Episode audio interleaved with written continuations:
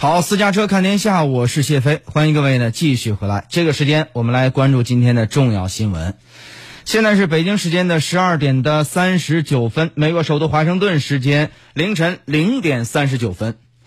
北京时间十六号晚上，美股开盘暴跌并触发熔断，三大股指收盘跌幅均超过百分之十二。其中，道琼斯指数收跌约三千点，创三年以来的新新低，刷新了二零零八年以来的最大单日跌幅。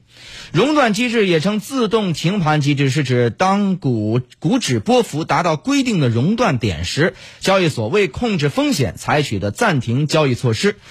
此次的美股熔断是继三月九号、十二号以来，本月的第三次熔断，也是美股自一九八七年引入熔断机制以来史上第四次触及熔断。如此的跌跌不休，足见当前美国金融市场险象环生。走进今天的非常头条，非常头条。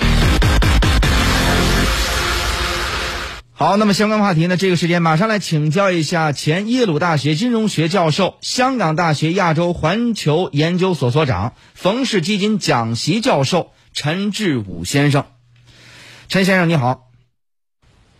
哎，你好。嗯，我们看啊，这次的美股的这个剧烈的震荡哈，有人说是因为美国联邦储备局太快太猛的这个降息所导致的。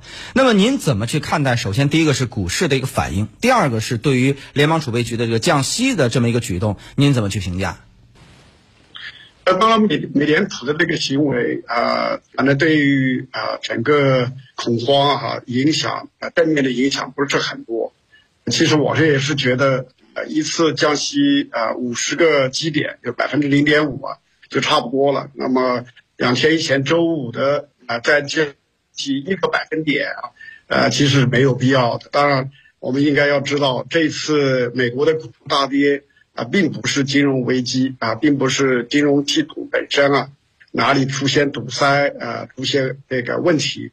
而是这个啊，疫情也就是病毒啊引发的这个危机，这更多的是啊病毒危机啊，是金融市场之外的危机造成的这些恐慌啊。当然，我想随着疫情的这个稳定啊啊，股市不管是美国还是其他的国家的股市啊，应该啊都会这个比较快的啊稳定下来。